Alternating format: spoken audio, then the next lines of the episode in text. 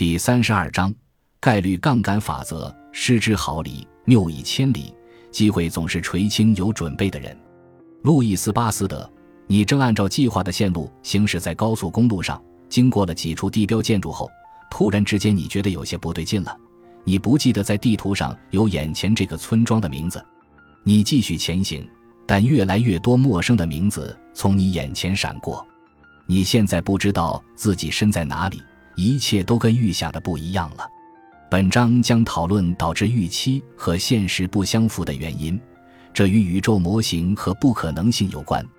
在介绍对冲基金发展史的《富可敌国》一书中，塞巴斯蒂安·马拉比写道：十月十九日，标普五百指数期货合约暴跌，出现这么大跌幅的概率是幺幺零的一百六十次方，在一的后面有一百六十个零。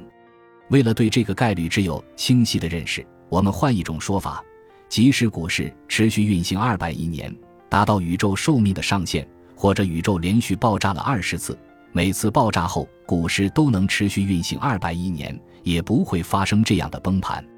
伯雷尔定律告诉我们，马拉比说的事情不可能发生，因为概率足够小的事件永远不会发生在任何人的眼里。幺幺零的一百六十次方的概率都足够小了，按理说这样的事件不可能发生。然而，在一九八七年十月十九日，它确实发生了。这是怎么回事呢？答案植根于非概率原理的另一个组成部分，我把它称为概率杠杆法则。在力学中，杠杆定律描述的是不同重量的物体如何像坐在跷跷板上的两个人一样保持两端平衡。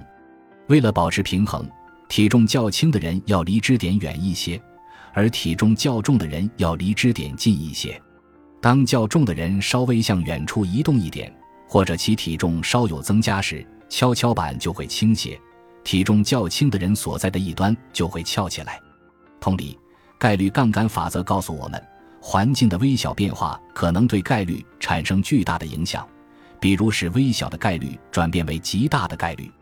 然而，我必须承认这一点，我的阐述可能误导了你。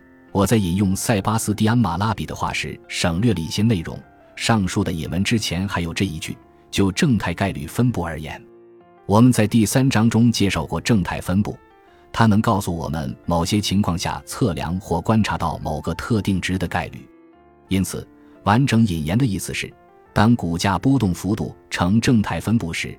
标准普尔五百指数期货合约出现一九八七年十月十九日那么大跌幅的概率只有幺幺零的一百六十次方。科学理论与观察结果不相符，可能是几个原因导致的：一是数据有问题，测量中存在某些偏差；二是理论本身在某些方面有误。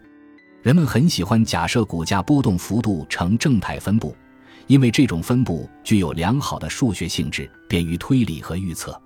此外，之前我还提到过一点，测量值通常呈近似的正态分布，但这里的“近似”一词非常关键。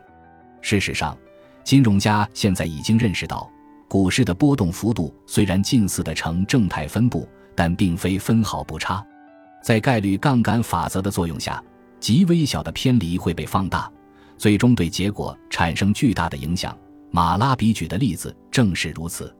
要了解该法则的作用机制，首先需要深入了解正态分布。感谢您的收听，喜欢别忘了订阅加关注，主页有更多精彩内容。